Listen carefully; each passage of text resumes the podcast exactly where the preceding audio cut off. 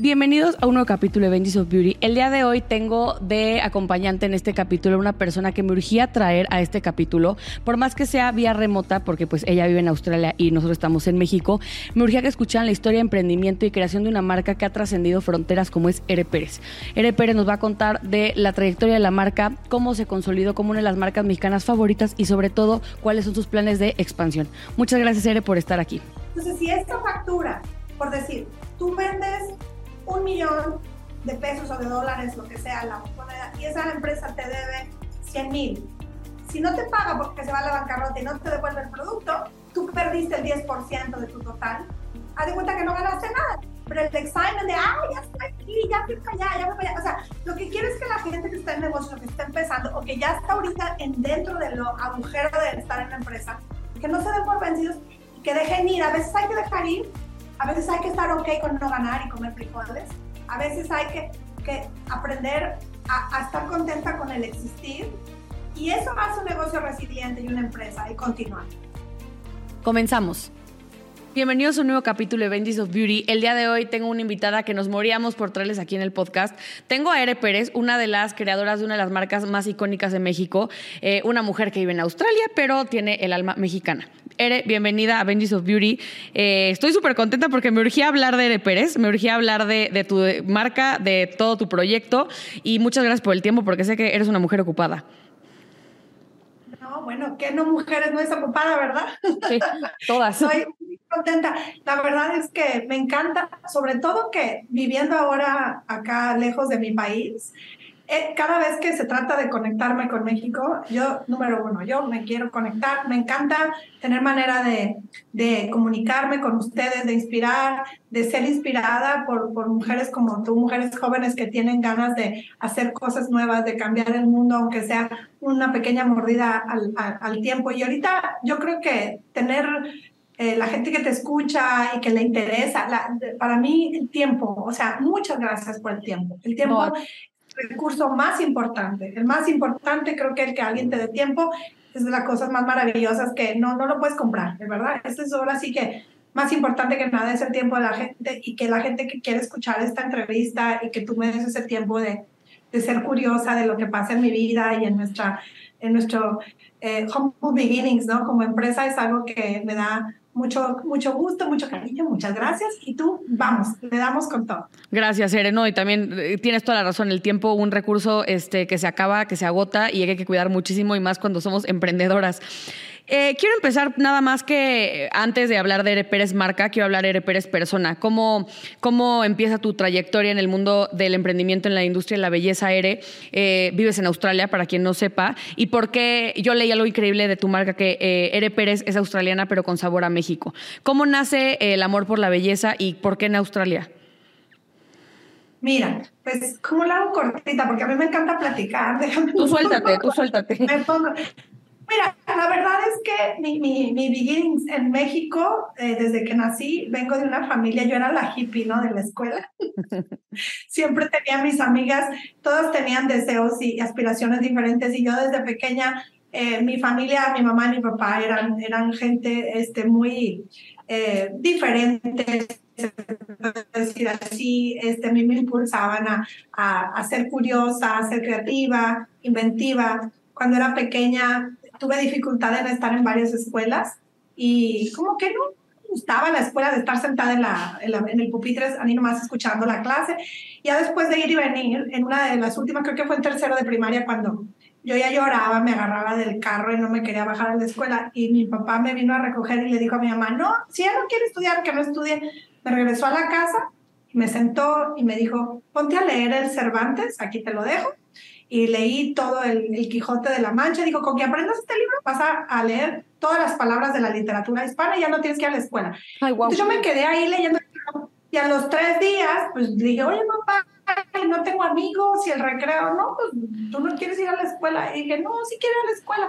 Total que bueno, regresé a la escuela y ahí fue mi papá me metió a, a la escuela María Montessori. La abrió, la primera que abrieron ahí en Monterrey, esto fue hace años, estamos hablando de los ochentas y era como que él, era la de la niña rebelde, ¿no? El niño creativo, digo, no sé cómo está el sistema hoy, pero en ese tiempo, entonces yo estuve en esa escuela Montessori toda hasta mi secundaria, ¿no? Ya después, en la secundaria, eh, mi papá eh, conforme entré a la, pues sí, a la juventud de, de las teens, ¿no? Pues yo quería usar maquillaje y mi mamá fue una persona muy natural, hasta la fecha lo es, y era de que no, y ella me agarraba el betabel y me lo embarraba en las mejillas, en los labios, que es algo como los productos que tengo, uno de los productos que tengo, el, el Tint, del, del, tinte betabel, y era como que algo así de que yo decía, pues era raro, y algunas amigas empezaban a maquillar, y en esta transición de, de ser teen, mi, mi papá sufrió de un accidente y tuvo que dejar de trabajar por su pierna por un ratito que estuvo él acostado y ese tiempo fue más de un año que nosotros como familia tuvimos que cambiar nuestra manera de vivir, de ser, de existir y tuvimos que como que, a ver, ¿cómo le hacemos? Pues a ver, pues si no hay dinero, este, tengo la alberca, pero no tiene agua y yo quiero... Entonces mi mamá me enseñó el comercio. Entonces empecé a vender. Yo tenía mis frenos puestos y, quería seguir con mis frenos y yo decía, yo quiero tenerla, pues me costaba, ¿no? Cada mes iba al dentista. Entonces mi mamá decía, bueno, pues vamos a vender un, alimentos y tú vas a tocar las puertas, los vas a vender. Y yo tenía 15 años, y luego ya con el dinero que te den vas y pagas los frenos. Entonces así fue como una historia de sobrevivencia. Como muchas historias de México, ¿no? Estás en clase media alta, caes a la media, luego a la baja, subes otra vez. Es, digo, es México es siempre, y ahorita el globo está estamos viviendo tiempos muy difíciles, los pasados cuatro años en que la economía fluctúa, es difícil permanecer. Por eso yo creo que el alma del, siempre digo, la mejor profesión, las ventas. El que sabe vender y no tiene miedo, ya la hizo, porque hasta para conseguir novio, vende, te vende. hasta para casarte. Para pareja, vende, vende. Entonces yo dije, bueno, vamos a construir algo que, que yo pueda hacer mientras estudio. Entonces durante la high school entré a la prepa yo hacía muchas cosas. De chiquita vendía los dulces de las piñatas, no me los comía, los ponía en una mesita fuera de mi casa. O sea, siempre me gustó. Entonces, la ciencia la traigo del lado de, de, mi papá, de mi abuelo, ¿verdad? Era, él hacía química, tenía laboratorio. Luego del lado de mi mamá, tenía mi abuelo, que yo soy muy cercana a mis abuelos por muchos años, y era mi abuelo curandero, que es una historia que, bueno, es la que se cuenta en la marca. Él ayudaba siempre a la gente, hacía fórmulas, test, herbolaria. Él en su pueblo, en Chihuahua, soy norteña de los dos lados, de Monterrey y Chihuahua, y hacía muchas cosas. Cada vez que iba a ver en verano, si yo tenía un problema de la piel o algo, a ver, abuelito, que tengo un problema aquí en la piel, que, que se me hizo una verruga y yo me la tapaba con el reloj. Y dice, no, yo te quito. Y me, me cortó un higo y la salvia del higo me la puso ahí, la verruga se hizo durita y luego se cayó. Y él hacía arreglar todo, con los árboles, con las hojas. Sí, sí, eso es true story. Entonces, ese, ese amor de la naturaleza y la ciencia, y luego mi otro abuelito ya estaba trabajando con energía solar, tenía el, el patio lleno de carros y él tenía sus baterías que estaba cargando con el sol. Esto es hace mucho tiempo, o sea, yo tenía, yo cumplo 50 el próximo año, entonces, este, pues imagínate, tenía, no sé, 15 años, ya fue hace 35 años, y yo recuerdo a estos abuelos míos eh, con mucho, mucho entusiasmo, hacían diferentes cosas. Entonces, a mí, como que entras en una etapa, por eso es muy importante las, la, la, gente que, que, las mamás o a las chicas jóvenes, cuando estás entrando en los teens, tienes mucha energía. Si no la canalizas, te puedes nomás andar en la fiesta, que no tiene malo porque me encanta, pero tienes como que, ¿verdad? No, la, no te cansas. O sea, yo era, vendía, daba clases, estudiaba, daba mis clases de natación. Entonces, yo quería, ¿verdad?, tener un income para tener las cosas que mi papá ya no me podía comprar porque tenía un trabajo muy bueno que ya no lo pudo hacer porque ya no podía trabajar por su problema de salud. Entonces, yo como que mi mamá decía, no, hombre, mijita, vamos y vamos. Entonces, yo empecé a ayudar y las primeras clases que di de natación, eh, empecé a dar papelitos alrededor de la colonia. Ahí vivimos en la colonia Las Torres, tienes tu casa en Monterrey. Gracias. Y una alberca muy bonita y no tenía agua. Entonces dije, papá, es que no quiero que tapes la alberca. Me dice, no podemos correr, es muy cara. Entonces, bueno, yo, no, yo, yo la voy a hacer y empecé las clases de natación. Este negocio, empecé con cinco niños a las cuatro, otros cinco niños a las seis, a las siete. Yo venía de la de las clases, de, la, de, mi, de mi escuela y luego daba las clases de natación a los niños chiquitos. Entonces, imagínate, tienes 16 años y empiezas a recibir dinero de cinco clases a las 4, a las 5, a las 6. Entonces, yo empecé a juntar ese dinero y yo estaba feliz. O sea, les, les invitaba el, el, las chamoyadas a mis amigas y no de que, ah, yo traía todo ese dinero. Rica a los 16 años. Mi papá me dice, a ver, a ver, ¿cómo te fue? A ver, no, pues tanto. me dice, a ver, entonces me decía, ¿y el dinero? Y yo, pues aquí está. Me dice, no, no, hijita, los negocios es tanto para acá, tanto para allá. Y yo como que me molesté, pero ahora entiendo, mi papá fue economista, eh, lo que me quería enseñar, o sea, los negocios para acá y para allá. Y así fue como yo mezclé para que me entiendan, porque mucha gente no entiende cómo yo terminé haciendo esto. Y, siempre la historia de las entrevistas de los magazines me dicen, she dreamed of her beauty company. Yo nunca soñé con una beauty company. No, de hecho yo soy súper mínima con la manera de arreglarme. Eh, es, yo simplemente quería, me gusta hacer cosas, soy creativa y yo no sé cuántos años voy a estar en esta industria porque me gusta crear cosas, me gusta ayudar, eh, algo que me emociona tanto en los pasados 22 años, pero en los pasados 10 que nuestra empresa ha crecido, crecido mucho es, es dar trabajo, o sea, es súper gratificante dar trabajo, ayudar a la gente, verlos crecer, que, que la gente tenga su ingreso y crezca. Entonces de repente tienes una empresita que viene de, de nada, de ser comerciante, de... Entonces yo empecé a ver cómo le daba a mi papá, le pagaba el agua, le daba esto. Esa clase de natación se convirtió en mi, mi pequeña empresa, mi primer pequeña empresa. De ahí entré a la universidad, me convertí en nutrióloga, ¿verdad? La nutrición la llevé al lado con, con los cursos que hice en muchas cosas naturales, que pues, mucha gente lo sabe con mis entrevistas. Y fue así como me, me gradué, por decir así, ya a los 23 años, me gradué tenía mi bachelor en nutrición, hice dos años de mi tesis que fue en estudios eh, de, la, de, me encantó un estudio longitudinal que hice con mujeres embarazadas en México. La Ciudad de México vivía ahí dos años después y, me, me, fue algo que me, me encantó. Yo, mi arreglo era muy sencillo, como siempre, nomás los tres pasos, que fue con lo que empecé el, el maquillaje después de la primera máscara que lancé. Y y con mi, mi pareja, que en ese tiempo lo conocí, lo conozco desde los 15 años a mi esposo, pero él regresó, él fue el que me trajo a Australia, esa no yo. O sea, él se vino acá de backpacker, viajó por el mundo, regresó a México y, y luego ya en México empezamos a salir, ya no nomás éramos amigos, ya como que me llamaba la atención porque no era como que era un mexicano diferente, pues pues ya había viajado, ¿no? Ya me llamaba la atención, ¿verdad? Y dije, bueno, a ver, me intrigaba y él me dijo, yo ya me voy a contigo, sin ti. Su nombre es Juan, Juan Pérez, para que sepan, de ahí viene el Pérez. ¿Ah, sí? ah, wow. okay. Ese es, es, su apellido. Entonces, ya casada, pues me convertí. ¿verdad? Ya ves que cuando te vas, hay países donde solo tienes un apellido, el de tu pareja. Me casé joven con él, me vine a Australia con él, terminé mi universidad y ya no, no ejercí en México. Llegué aquí y esa ya es una historia de inmigración. Es una historia muy diferente, es una historia de llego, no hablaba inglés, como te digo, ya cuando me salí del colegio Montessori, pues ya mi inglés era muy malo porque ya estuve en escuela, hice la universidad eh, de la Universidad de Nuevo León, fue donde estudié, ya estuve en escuelas diferentes donde ya el inglés no era lo primero, entonces no tenía muy buen inglés cuando llegué aquí. Eh, pues hice de todo. Llegué y ¿qué crees que hice? Pues a vender. Pues a vender lo que sabes hacer. aretes, vendí aretes, todavía soy, tú sabes que yo los miro, ahorita traigo unos patitos.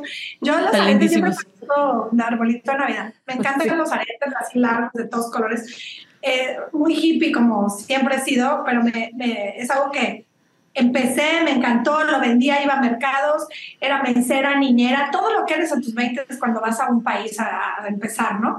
Y de todo hice, y en esa transición dije, a ver, soy nutrióloga, yo no nací para estar aquí de mentera hoy día, me encanta mi trabajo, pero tengo una universidad, ¿qué voy a hacer? Entonces, en un momento así rápido de que estaba ahí en un restaurante trabajando, que me encantaba mi trabajo, un restaurante precioso aquí en Sydney, en el Harbor, con la vista a la playa, el chef estaba muy molesto ese día y traía mal humor, ¿verdad? Los chefs no tienen mal humor. Entonces yo venía cargando mi comida y cuando llegué por la comida me dijo el chef, me gritó y me dijo, what the, you know, what the fudge is this? Y yo me quedé así, y era un hombre altísimo, de dos metros, de un Mauritian boy de New Zealand, así gigante, sí, sí, sí, así con un tremendo cuerpo, y viendo, y what the fudge. Y yo me quedé, why is talking to me like this? Como que dije yo, no, o sea, no, yo no, encima que me estén gritando y porque estoy cargando esto. Ya, o sea, hasta aquí llegué, tengo que empezar lo que yo quiero hacer. Entonces, eh, lo platico porque ahora que tengo hijas, mi hija tiene 14, 12, o sea, ya más grande, mi hijo 8, pero mis teens, ahora les digo, hijas, no se den por vencer. Lo mejor que te puede pasar es que alguien te miente la madre, por decir así. Porque cuando te lo hacen, te, te empujan a empezar. Entonces, cuando este chef me dijo eso, yo dije, bueno, me llegué a mi casa Me dijo mi esposo, ¿cómo te fue? Pues ya no más, o ya no soy mesera, ya no, y me estaba yendo bien, pues digo, yo ya andaba muy sonriente, y dije, bueno, le dije, y yo al mismo tiempo, mientras empecé mi proyectito, entonces, las australianas son guapísimas, la verdad, hermosas son. Unos cuerpazos, sus ojotes azules, sus piernotas hermosas, su cabello. Y pues yo me sentía, yo latina, que aquí obviamente yo veo ahora con mis hijas, que, oh, she's got beautiful skin. A la gente acá obviamente le gusta la piel latina. Pero en un momento que uno llega, pues te sientes intimidada con esos monumentos de mujeres yo iba a la playa, ¿verdad? Y me metía a la playa y estabas ahí, ¿verdad? Y pues mi esposo, ya sabes, típico mexicano, volteaba para allá y para allá. Y yo decía, tan guapas estas chavas. Y yo, y, yo pues, como J-Lo, ¿no? Que les digo, a mí me encanta Jennifer López porque ella... Yo también la amo.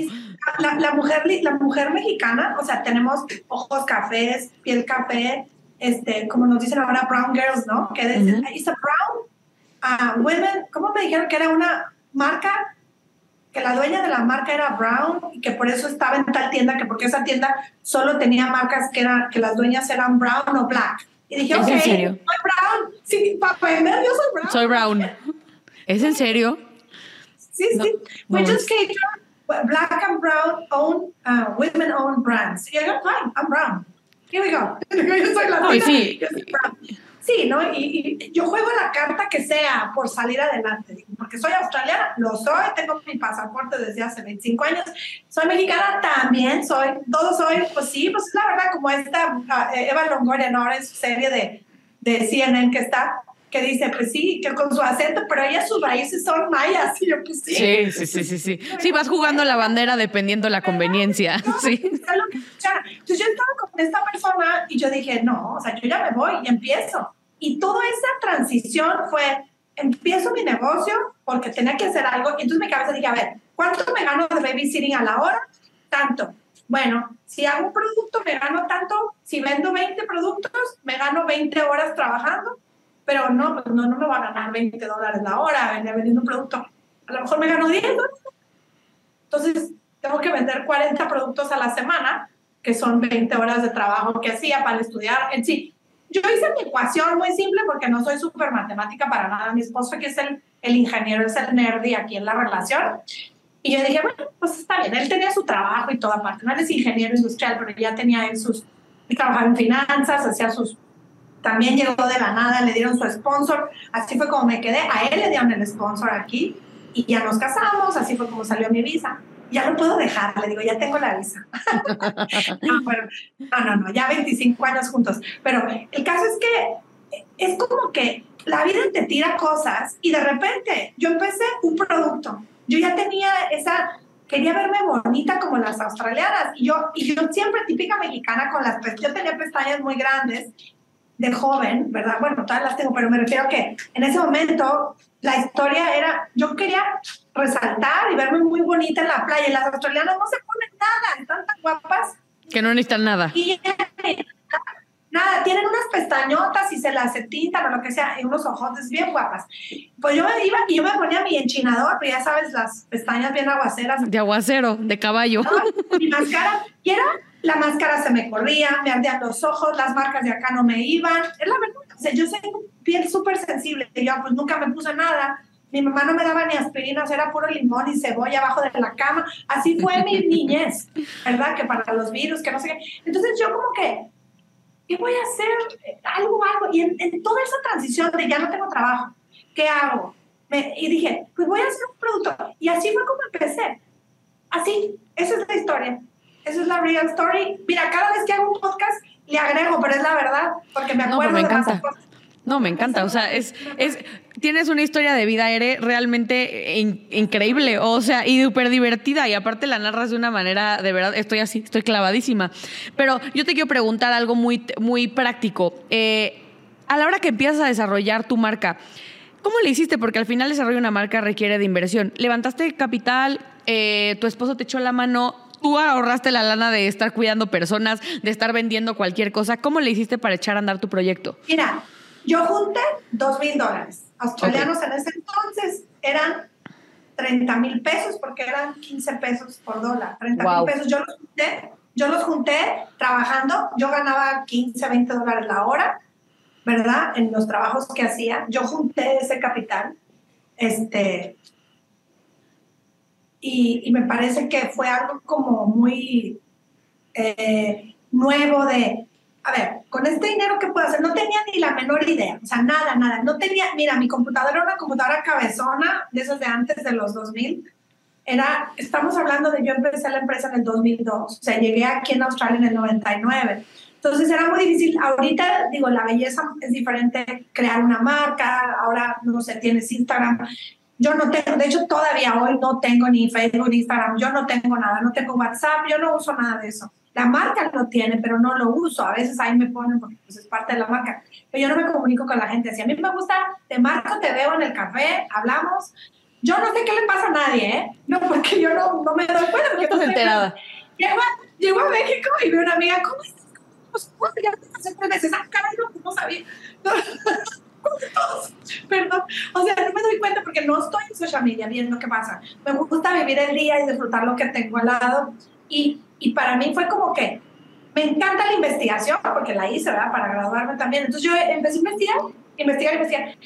¿Cómo hice un producto eh, en cuestión de dinero de tu pregunta? Bueno, primero tuve que crear la idea. La idea, para comprar esa idea, me fui muy al grano. Yo usaba mucha miel, todo lo que mi mamá me daba, que el aceite de oliva, lo que sea. Y me preguntaba, ¿por qué el aceite de oliva no se echa a perder?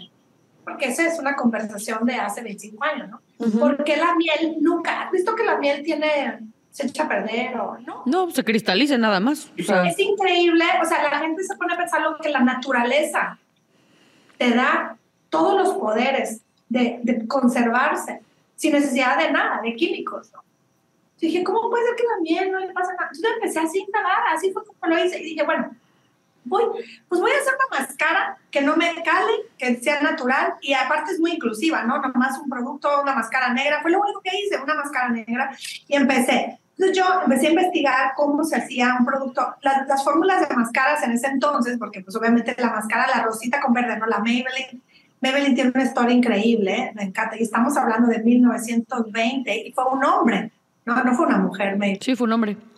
Eh, y, todas esas historias que son súper, súper increíbles de, de, ahorita estamos entrando en los 20 y yo se lo digo a la gente joven, les llaman los roaring 20s, ¿no? Es como post-war. Post-COVID es post-war, es como después de la, de la guerra, ahorita estamos en eso, estamos renaciendo, la gente se está, está afuera en la calle con los cócteles, maquillándose, eh, echándole ganas y a su vez no te alcanza, el dinero no es enough, eso es lo que estamos viviendo. Estamos viendo un post-war situation ahorita, después de lo que vivimos el COVID, todos los gobiernos, la, la mental health de la gente. Entonces, eh, durante estos 25 años que he estado con esta, con, con esta uh, manera de vivir, de estar aquí en Australia, y estos casi 22 años con esta empresa, he pasado por muchas altas y bajas económicas de, de, de, de global, ¿no? ha habido muchos economical downturns que, que tú sabes, hemos pasado por crisis globales diferentes, incluyendo las inundaciones, los fuegos, esto, lo otro. Y yo creo que lo que nos ha llevado adelante es lo mismo que nos hizo empezar. Es, nunca lo hicimos por dinero desde el principio. Siempre fue el hacer algo que te entretiene, que te gusta. Dice, si haces algo que te gusta, no trabajas nunca en tu vida. Porque te hace feliz. Y yo nunca, el dinero nunca fue mi enfoque, y mi esposo tampoco. Los dos siempre como que, no, nos la pasamos bien. Y no, no, venimos de familias normales, ¿verdad? De México.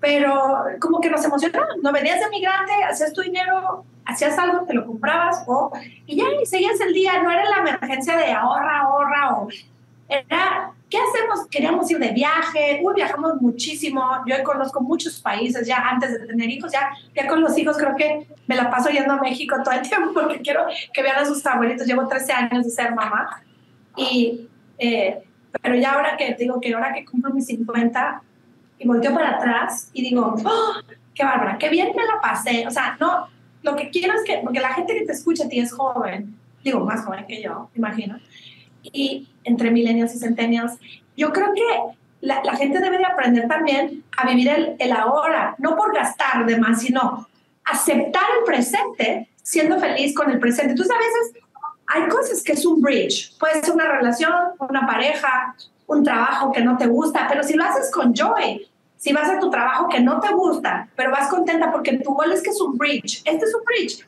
Es lo que me pasa. Entonces, yo era mesera, yo era, pero era mi bridge para llegar, ¿no? O a veces, ay, que el novio que, no sé, que te trató mal, que a lo mejor era un puente nada más que te enseñó lo que no te gusta y punto. En vez de estar ahí llorando por las esquinas, así es todo en la vida. Ves ese bridge, entonces yo estaba viendo que quiero hacer algo, tengo esta cosa nueva.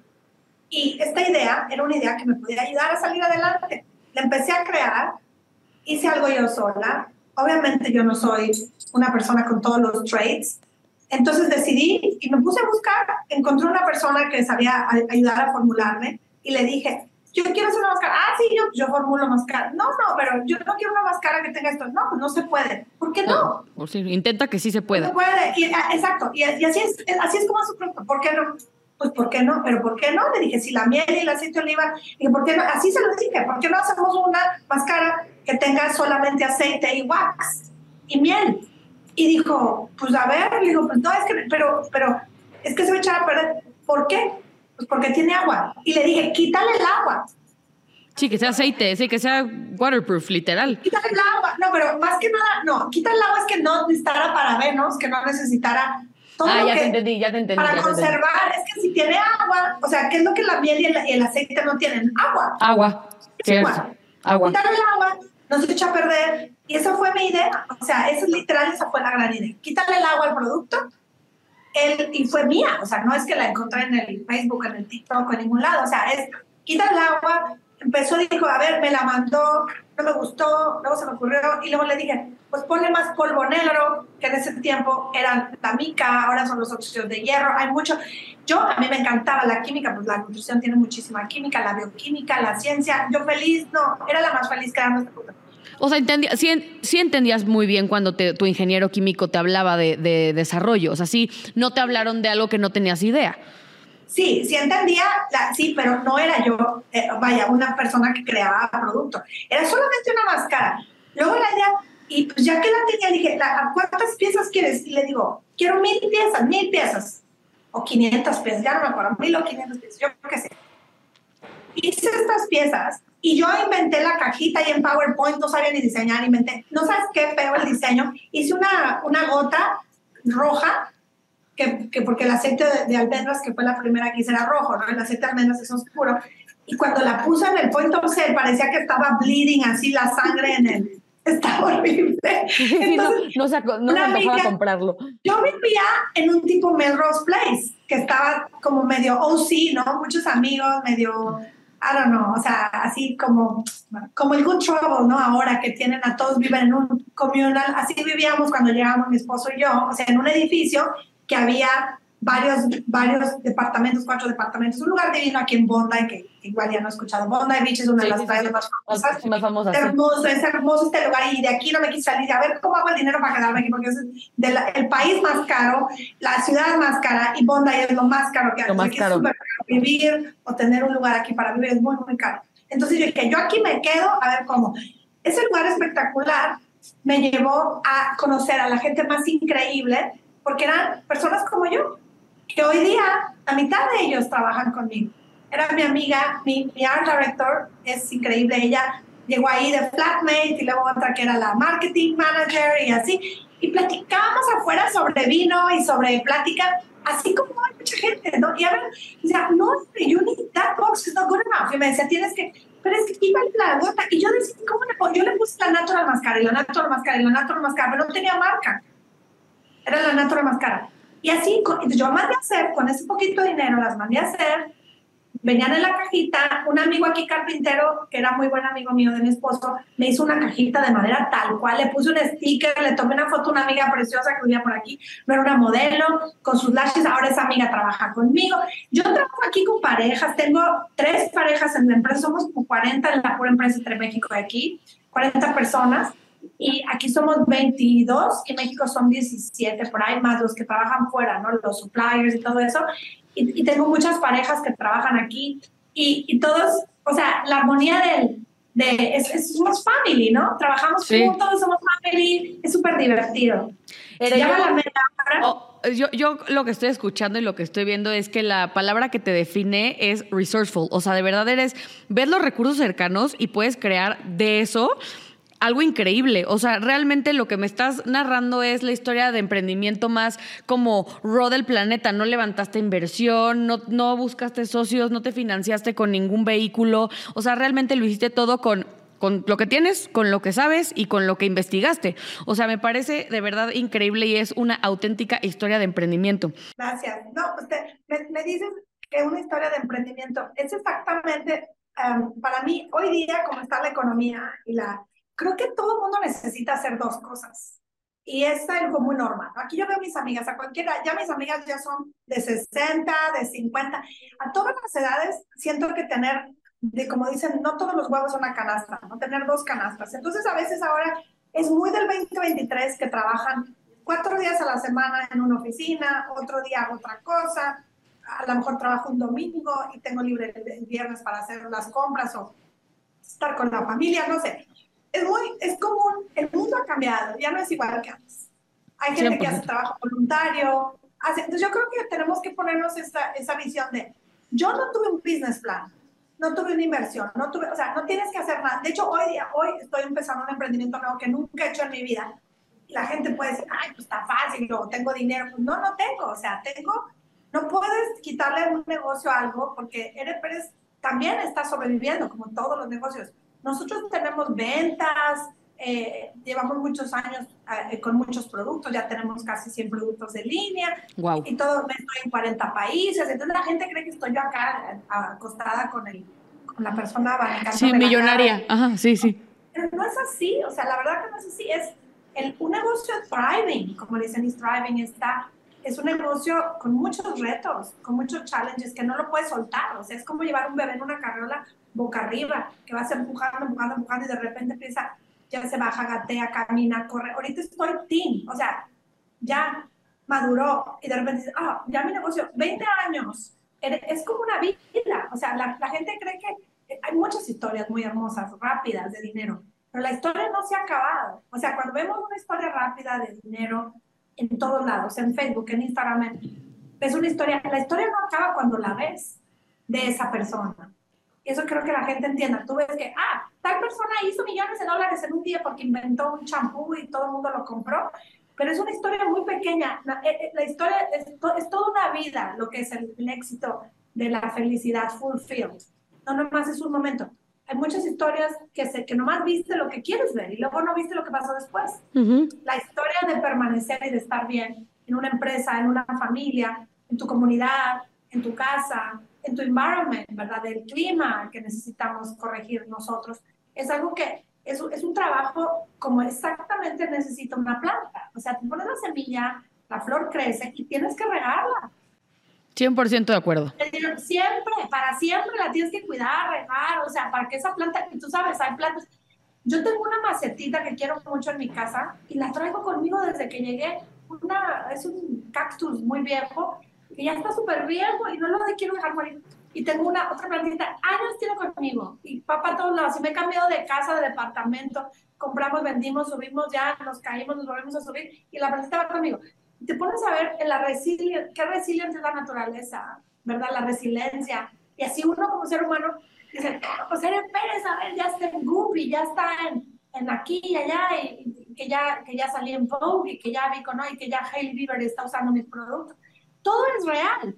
Pero no por eso estoy disfrutando de la vida haciendo nada y, y, con este dinero chorreado de mi cabeza. No es así, claro que no, esa no es la historia. La historia de una empresa es, tienes gastos, tienes algo que se llama profit. No, no, las ventas no son profit. Si tú ves, el revenue de tal empresa es un millón, cinco millones, cien mil pesos, cinco mil pesos. La taquería vende cien mil pesos, vende diez mil pesos pero ¿cuánto es el profit de las ventas? Entonces dice, ah, esa taquería vende 10 mil pesos y el señor se queda con 9 mil pesos, ¿sí?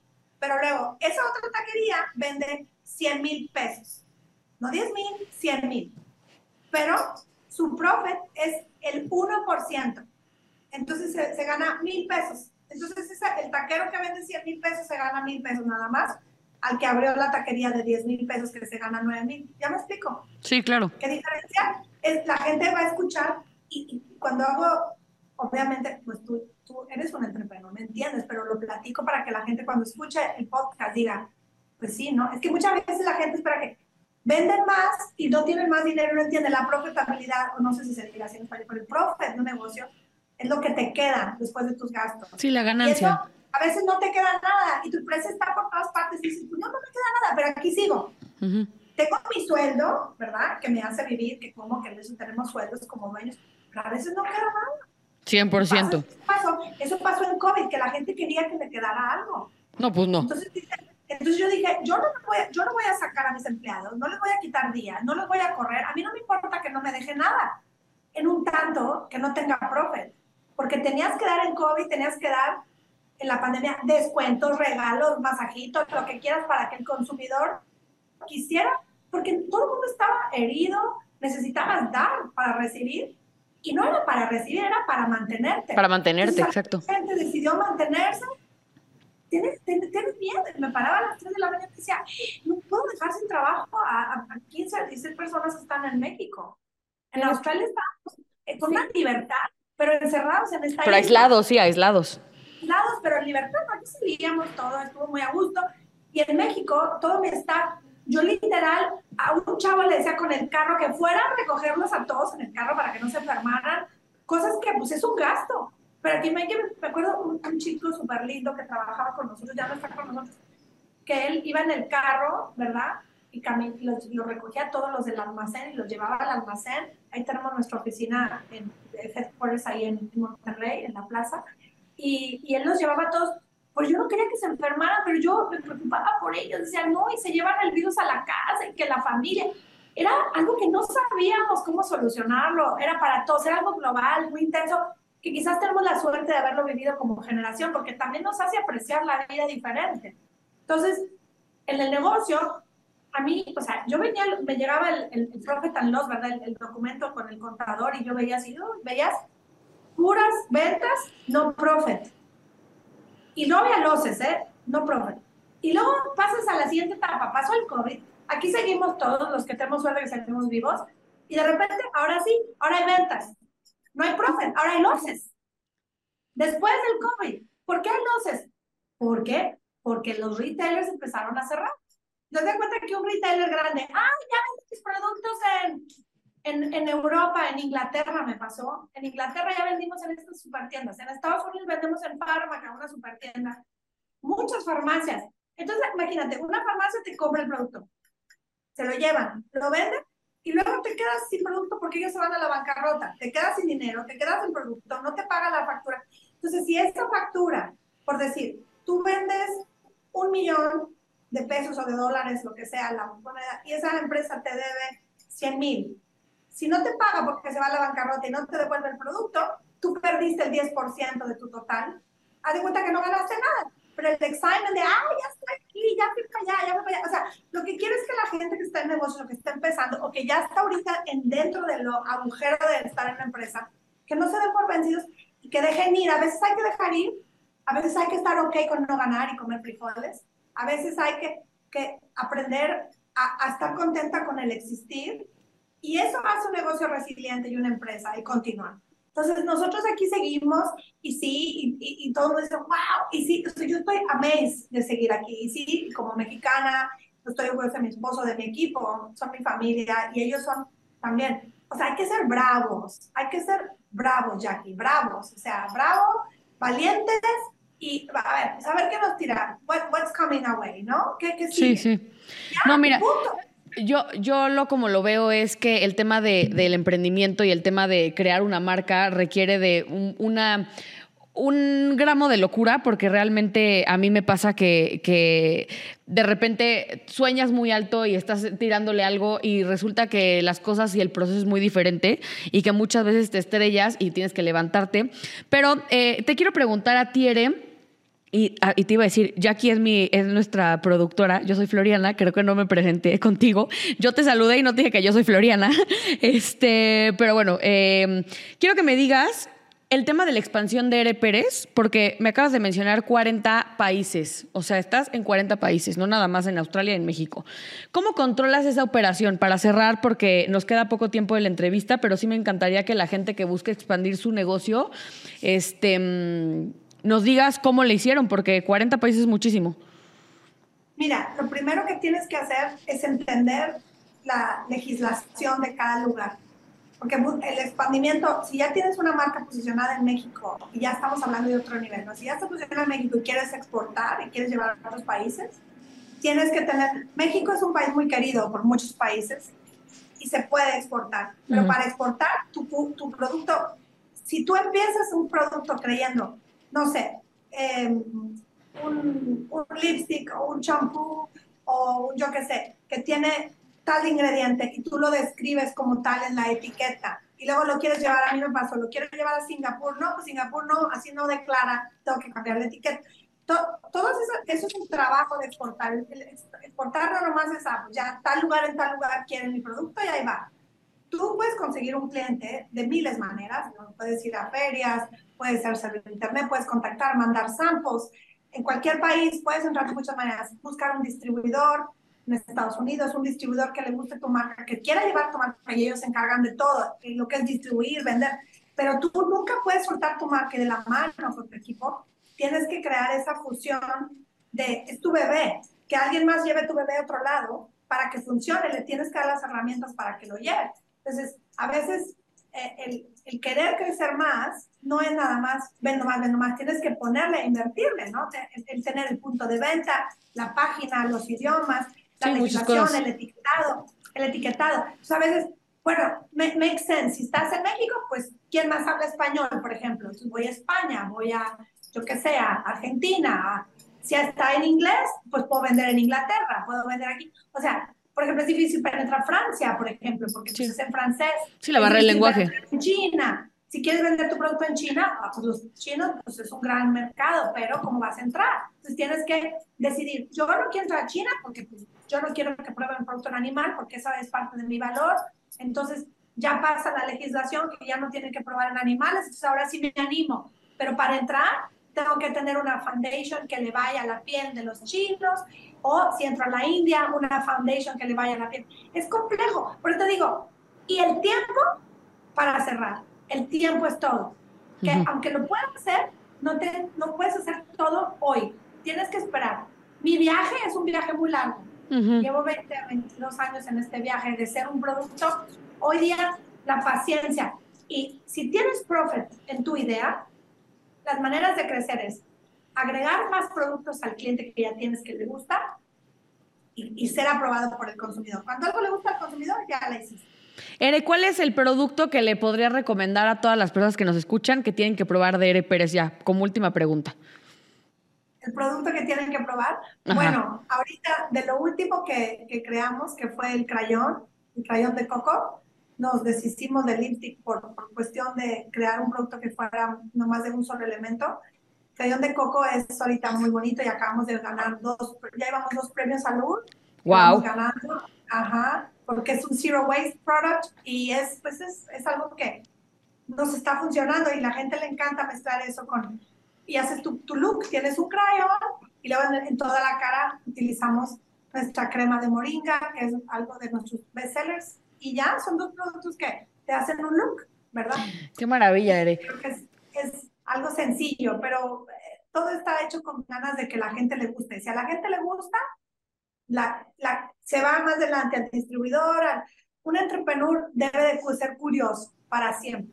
Siempre. O sea, no puedes dejar de no te puedes quedar en stagnation así parado. Tienes que curiosidad, como cuando estás con un de esos cubos de colores y que le das vuelta para un lado y a veces tienes todos los lados completos, pero un lado no está. Así son los negocios. Sí, el cuadrito Rubik. Voltear y voltear y voltear hasta encontrar el lado correcto. 100% Ere. Y pues decías que no tienes Instagram ni nada, pero ¿dónde te puede encontrar la gente eh, si quieren contactarte eh, a la marca para que nos compartas tus redes sociales? Bueno, aquí en, México es RPRSMX en Instagram. Tenemos también el Facebook account y nos pueden encontrar. Tenemos una red de distribuidoras increíbles de gente que lo vende de persona a persona. Estamos en algunas tiendas de Liverpool también. eh, eh, apenas hace un poquito entramos con ellos. Liverpool solamente tiene el maquillaje, pero las distribuidoras tienen el skincare y el maquillaje. Buenísimo. para ayudarlas a ellas también y para crear una, una armonía, ¿verdad? Entre retailer y distribuidora. Es también, ¿verdad? Pues la, la, misma sobrevivencia que nos ha llevado a continuar a buscar puntos de venta nuevos. Y hoy día, pues casi en línea nos pueden encontrar en rpres.mx y conmigo, aquí estoy a sus órdenes cuando gusten. Pueden buscar en las redes y, y, dan, si se necesita algo, yo personalmente ayudar a alguien que tenga ganas de, no sé, me encanta dar consultorías y puedo ayudar en cualquier momento a, a las marcas. Me encantan todas las marcas nuevas que, que, tiene México y las no tan nuevas. Hay marcas divinas, ¿no? Tienes a, a, Pai Pai, Teya, a, a Hal, hay un chorro de que tengo en mi mente, muchísimas, tienes Big Natural, tienes ahora Nuk Nuk, muchísimas marcas nuevas que han salido y, no tan nuevas, que han estado en la batalla, es que es una batalla, ¿no? Y todos como marcas tenemos que estar unidos porque somos los que estamos en la belleza limpia, en la belleza que quiere, eh, que, que, que ¿no? La belleza que, que quiere crear algo mejor es muy complejo y muy difícil tener algo mejor, aunque parezca que haya no más avientas en un cartoncito o en un cristalito.